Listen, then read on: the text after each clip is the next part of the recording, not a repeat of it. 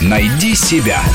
Интересные профессии с Аллой Волохиной. Стоматолог в просторечии зубной врач или дантист. Зубная боль – это страдания физические и нравственные одновременно. Когда у человека болит зуб, ему кажется, что там происходит что-то таинственное и страшное. Но если вы кому-нибудь пожалуете, что у вас болит зуб, то наверняка окажется, что у вашего собеседника в свое время зуб болел гораздо сильнее. Как много видим забот, когда нас лихорадка бьет, когда подагра нас грызет, и резь в желудке. А эта боль – предмет остроты праздной шутки. Стоматология пришла в Россию благодаря Петру Первому через прорубленное окно. Говорят, царь носил с собой всегда щипцы в футляре и любил рвать зубы боярам, причем не только больные. Так что те, кто жалуется на современных докторов, просто не знают, чего им удалось избежать, счастливо родившись на 3 4 века позже.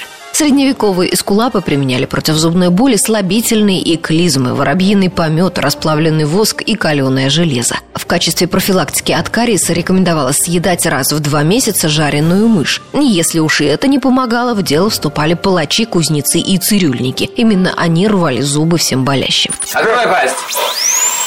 О! Убери свои руки, я уже в канал вошла. О!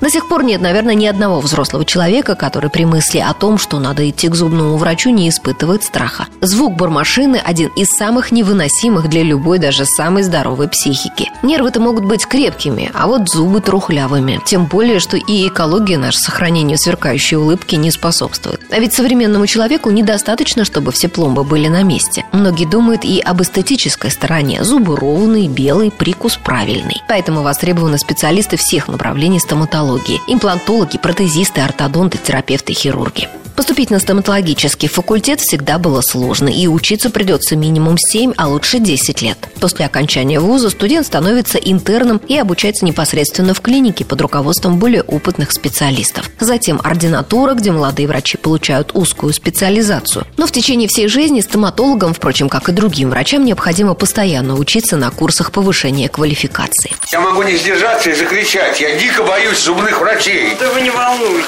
У нас замечательный врач боли даже не почувствует. Хорошо, что замечательно. А то бывают такие стоматологи, не к ночи будь помянуты, звери. Профессия стоматолога в советские времена считалась очень денежной. Сейчас она также входит в число самых высокооплачиваемых. Вакансий стоматолога в Москве сейчас около 500. Зарплаты в широчайшем диапазоне до 250 тысяч рублей. Рубрика об интересных профессиях выходит по понедельникам, средам и пятницам, а большую программу «Найди себя» слушайте по воскресеньям в 12 часов. «Найди себя» Интересные профессии с Аллой Волохиной.